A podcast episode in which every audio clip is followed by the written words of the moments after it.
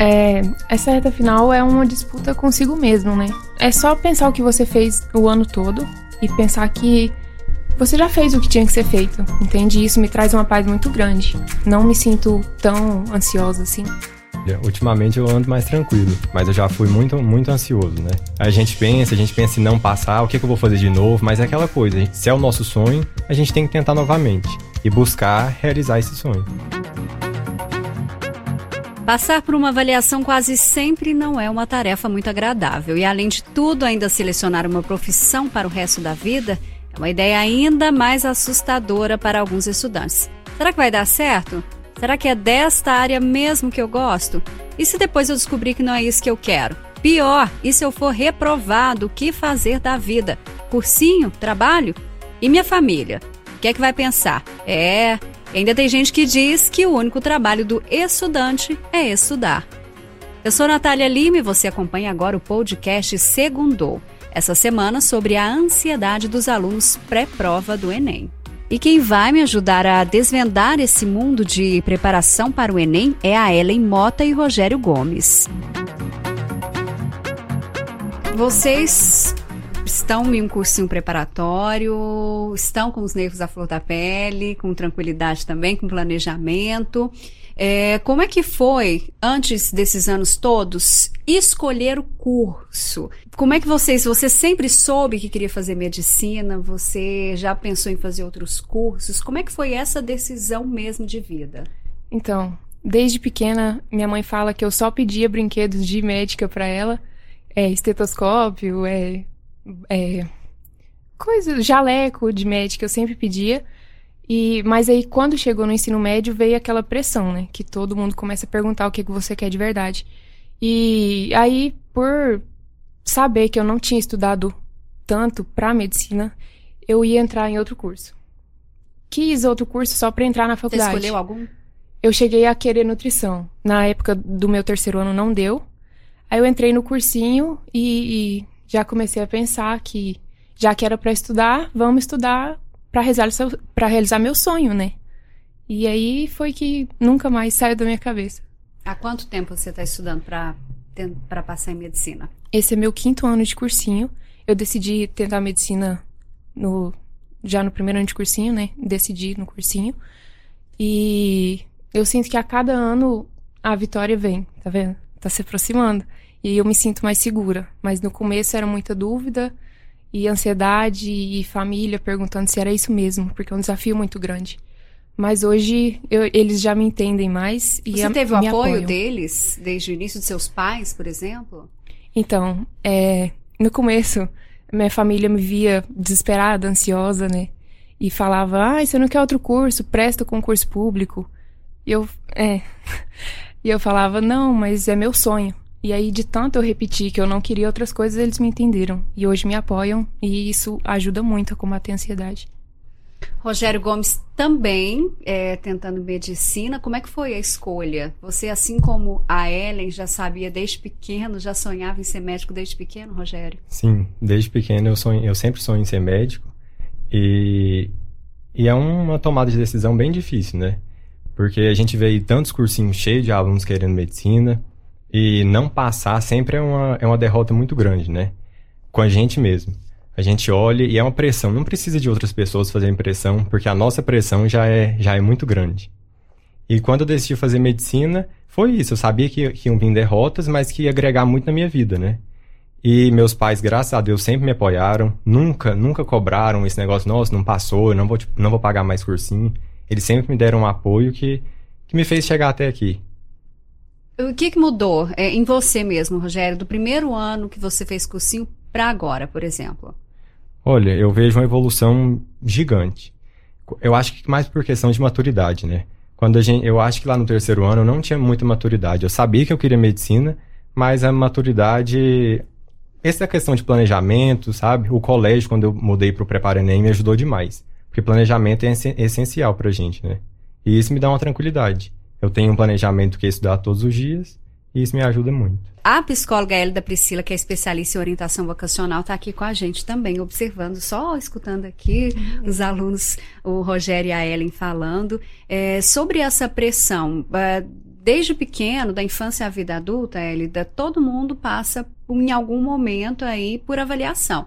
Aí a gente vem de pequeno em, na escola, são as provas, a gente tem os cursos de idiomas, aí vem vestibular, Enem, na faculdade, tem concurso público, depois tem a seleção, avaliação para conseguir um emprego, uma vaga de emprego. Diante de tanta pressão, e pressão de fora, pressão interna, dá para manter equilíbrio e não pirar aí nessas avaliações todas?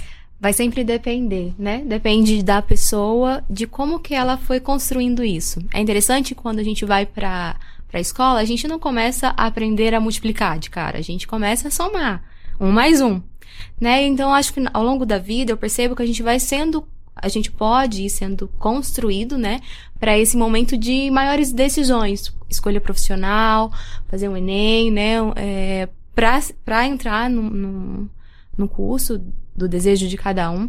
Então, essa construção dessa, a gente chama de habilidade emocional, ela vai sendo construída, vai depender de cada cada pessoa, estímulos que elas vão sendo expostas. A gente estamos aqui com dois alunos que pelo que eu escutei, tem uma habilidade emocional, né, bastante bacana, positiva. Isso com certeza se deve aos estímulos que vocês foram expostos ao longo da vida, no cursinho, né, e vocês foram se preparando para isso. O que chega muito nos consultórios são pessoas que às vezes não têm essa habilidade né? E eu tenho percebido uma crescente procura, e eu acho isso muito positivo, é, no, em março, fevereiro, as pessoas já procurando a terapia, Élida, eu vou fazer ENEM no final do ano, eu, eu sei que eu preciso estar bem emocionalmente. Então, eles percebem já que não tem esse domínio da ansiedade, não sabe lidar, porque ansiedade todos nós temos.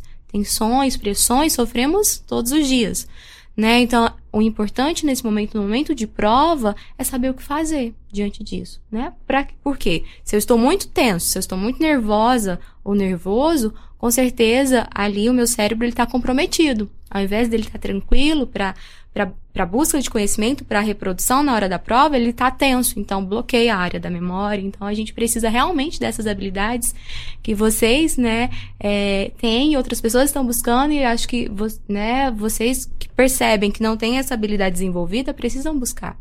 E Hoje eu tô vendo os dois formas. aqui calmíssimos, plenos, né? Nem parece que daqui uns dias vão fazer o Enem, mas já chegaram a, a, a, surtar mesmo em anos anteriores? Conta pra gente alguma história aí que aconteceu com vocês nos últimos anos. Bom, eu travava no dia anterior à prova, eu travava e chorava e ai meu Deus, não vai dar certo, e se não der certo, minha mãe não consegue pagar cursinho de novo, e minha família, enfim. É, mas aí depois que eu comecei a ter o planejamento, nesse ano que eu tive esse surto antes da prova, eu já me desestabilizei, cheguei na prova, enfim, foi, foi muito mal.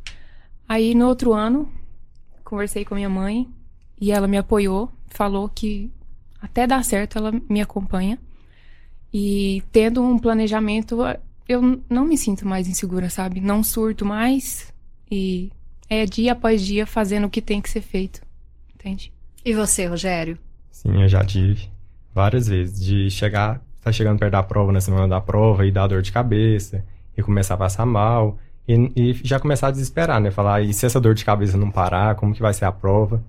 Mas aí com o tempo a gente vai, a gente vai controlando, eu faço exercício físico, procuro fazer acupuntura, que também me ajuda muito, e aí a gente vai vai dando uma tranquilizada. E, e, e com, é, vocês que vão fazer medicina, né, que é um curso muito bonito, mas muito, muito complicado, muito complexo, é, já imaginaram também, já na profissão, lá na frente, assim, será que eu vou dar conta? Será que é, vocês devem gostar dessa situação? Por exemplo, se eu vejo sangue, eu não consigo nem continuar o que eu estou fazendo. Você já consegue imaginar aí, será que eu vou dar conta? Será que é isso mesmo? E se eu chegar lá, for abrir, ter uma aula lá e não gostar? Ah, eu acho que o cursinho é um, um, uma prévia da faculdade, né? É, e aí que entra as habilidades emocionais. Que você passou o cursinho. Na faculdade são novos desafios. Então, aí que tá o segredo de fazer o que você ama. Acho que a paixão fala mais alto na hora da dificuldade. E aí é fazer o que tem que ser feito. Ah, eu, eu acredito que, que essa fase do cursinho ela ajuda a gente a a enfrentar o que vai entrar à frente na faculdade, né? eu, eu me vejo, assim, como médico, já... já me vejo como médico. E já atendendo, já com paciente. Já, ali. sim. E eu vejo que não, não vão. As, as dificuldades não vão parar, né? Cada vez a tendência é piorar. E eu sei que eu não vou parar de estudar mais, ainda mais a medicina, né? São seis anos, depois residência, dedicação tem que ser muito grande. É, antigamente o pessoal seguia muito carreira do pai, é, ou que o pai escolhia para ele. Hoje em dia a gente vê muito essa questão é, de, do autoconhecimento. É uma geração que tem um propósito nessa carreira. É, é isso mesmo? Hoje em dia esses alunos, esses estudantes, eles começam a pensar nisso também? Sim, hoje a gente tem uma, uma característica hoje é a independência, né? E a, o autoconhecimento é algo muito importante nesse processo. Porque eu sempre pergunto, quando vou fazer alguma orientação vocacional, e o pai vem, eu acho que ele tem que fazer medicina, tem que fazer direito, né? Cursos mais tradicionais. Isso acontece ainda, muito. Né? E aí dá um resultado da história. Nossa, os pais. Né? E eu sempre me pergunto para o candidato quanto a tua vida vale, né? Porque é, os seus sonhos, ou ele vai, né? O pai não vou pagar se você for fazer esse curso, você que, né? Você que vai arcar com toda a responsabilidade financeira. E aí, tem como? Sim, se é os sonhos, né? Se, não importa qual vai ser o desafio, por exemplo, a Ellen falando, olha o fator importante, a mãe, no momento de desespero, ela diz, filha, vai, continua, tô te apoiando. Quanto o apoio é importante, né? Então, é, a gente precisa desse apoio, e se não tem, a gente precisa olhar, então, para nós mesmos e buscar esse apoio interno. É o meu sonho? Então vamos à luta, né? Fácil? Não vai ser. Não tem nada fácil, acho que cada dia é um desafio, isso que faz bonito a vida ser, né? A cada dia a gente superar a gente mesmo. Como é que é a relação em casa de vocês quando vocês estão estudando com eles? É... Por exemplo, eu estudava muito. A minha mãe ela fazia o contrário. Ela batia na porta para eu sair de lá e dizia: "Você está estudando demais, não precisa disso tudo. Vai ficar louca". Como é que é isso em casa? Eu procuro estudar no colégio justamente por isso, porque eu sei que em casa vão ter comida, geladeira cheia, é, tem internet, toda hora que eu quiser pegar o celular eu pego. Então eu vou pro colégio porque querendo ou não, a disciplina do colégio faz você ter disciplina também. Se você não tem sozinha em casa, então eu procuro no colégio. E aí vou seguindo, assim. Prefiro não estudar em casa. Prefiro no colégio por isso. Eu acho que são todos os pais que são assim, viu? Porque minha mãe também, quando eu estudava em casa, era o tempo todinho. Meu filho, para de estudar tá um pouco. Tá sofrendo muito isso, esse menino. Vai ficar doido. Eu falava, mãe, calma, eu preciso estudar. Eu vou, tenho que realizar meu sonho. Então eu acredito que é, são, os pais têm essa preocupação, né? Eu vejo que meu pai e minha mãe sofrem muito. Eles sofrem muito porque eu já tenho quatro anos de cursinho, então eu vejo a, a angústia neles, né? E, eu, e isso me dá mais força para estudar. Porque eu vejo o, eles se preocupando comigo e eu falo, eu tenho que dar orgulho para eles e eu vou conseguir. E isso é um combustível para mim. Como, como lidar com esse sofrimento dos pais, que às vezes sofrem mais do que esses alunos também? Muitas vezes é, uma forma seria mostrar para os pais que há uma organização, né? Pelo que eu percebi vocês falando, tem uma organização, né? De estudo. Olha, mãe, é isso. A gente tem pausas, né? E, e é o que a gente quer. Então é, é aqui que está a minha energia. Então deixar isso claro, porque muitas vezes porque eles não tiveram essa experiência, então parece que é tudo muito, né? Mas porque eles não viveram isso, então quando a gente deixa as coisas mais claras, eles vão entendendo, ah, certo, você, isso não vai levar à loucura, não, né? Tem um, lógico que tem pessoas que vão extrapolar isso e vão adoecer por conta disso, né? Desde que também vocês, né, estejam dentro de um equilíbrio, né? Então acho que esses alertas de pai e mãe é mas, né, será que é isso mesmo? Por exemplo, há um tempo atrás chegou uma estudante, né, no consultório para um processo terapêutico e ela estudava, não tinha nada de lazer, nenhum, não fazia nenhuma atividade física, a ansiedade estava no nível máximo, estresse, o corpo estava reagindo a algumas reações é, na pele. E aí a avó trouxe para poder cuidar, né? A família, no geral, para poder cuidar emocionalmente. E aí a gente precisou rever o cronograma, buscar em, incluir naquele cronograma os momentos de lazer, momentos de atividade física, né? Para ficar uma coisa bem organizada. Então, o alerta da família foi importante. Porque, a, no caso, a aluna estava extremamente envolvida nos estudos. Então, acho que é um. Quando eles falam, a gente é uma luzinha vermelha que acende, a gente vai né, verificar se não. Está dentro de um equilíbrio, de um planejamento, né? Do, o cursinho está acompanhando, está dentro da normalidade, ok, vamos seguir. Então, Como incluir que... a família? Você trouxe esse exemplo, Élida, é, da questão da, das atividades de lazer. É bom parar, por exemplo, vamos todo mundo jantar juntos, para o estudante ter essa quebra ali de, de tensão e de estresse. Sim, importante. Um momento, né? Vamos jantar juntos, vamos sair, né, em família, com os amigos, né? Vamos no aniversário. É importante esses momentos de lazer. Lógico que não pode só virar lazer, né? O estudo é muito importante, uma organização é muito importante, mas também tirar esses momentos com família, porque a gente é um ser no todo, a gente é social, a gente né, é cognitivo, a gente é físico, a gente precisa de cuidar dessas dimensões todas. Né? E buscar sempre, quando tá muito estressado, eu sempre pergunto: o que, que tu gosta de fazer? O que, vocês gostam de fazer? Às vezes é tomar um café. 10 minutos, 30 minutos, você vai lá, relaxa. É, é ir pra uma academia e correr 30 minutos no 12. E aí você já libera vários hormônios, né? E já, uau, e volta, e volta muito mais animado. Então, assim, é uma energia pro cérebro. Como é que vocês se enxergam daqui, não sei, 10 anos? Que tipo de profissionais vocês querem ser? Ah, eu quero ser profissional mais humana, sabe? Quero me colocar no lugar do paciente e, e tentar atender todo ele de todas as formas. Assim, não só dar uma receita, pedir um exame e enfim, vai embora. Não. Eu quero entender o, o ciclo que envolve aquela doença, o diagnóstico dele.